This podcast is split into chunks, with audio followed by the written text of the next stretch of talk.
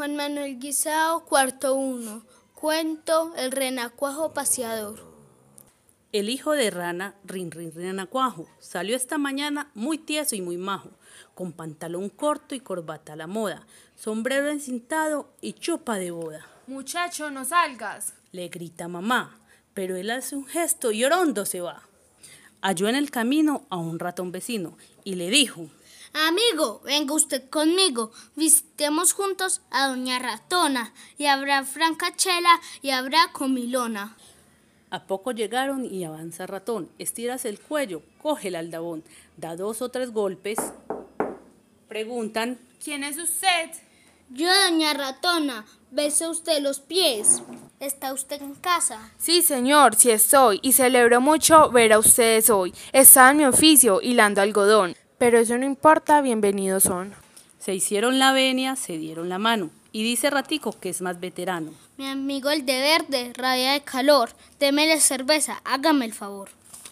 Y en tanto que el pillo consume la jarra, mandó la señora traer la guitarra, y a Renacuajito le pide que cante versitos alegres, tonada elegante.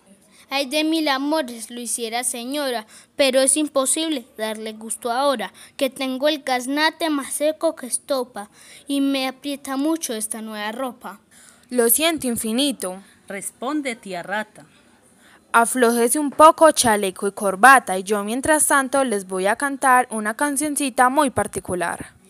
Mas estando en esta brillante función de baile y cerveza, guitarra y canción, la gata y sus gatos salvan el umbral y vuélvese aquello el juicio final. Doña Gata Vieja trinchó por la oreja al niño ratico maullándole Hola. Y los niños gatos a la vieja rata, uno por la pata y otro por la cola. Don Renacuajito, mirando este asalto, tomó su sombrero, dio un tremendo salto y abriendo la puerta con mano y narices, se fue dando a todos noches muy felices.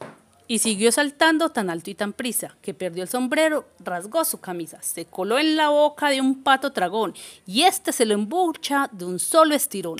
Y así concluyeron uno, dos y tres, ratón y ratona y el rana después. Los gatos comieron y el pato cenó, y mamá ranita solita quedó. Autor Rafael Pombo.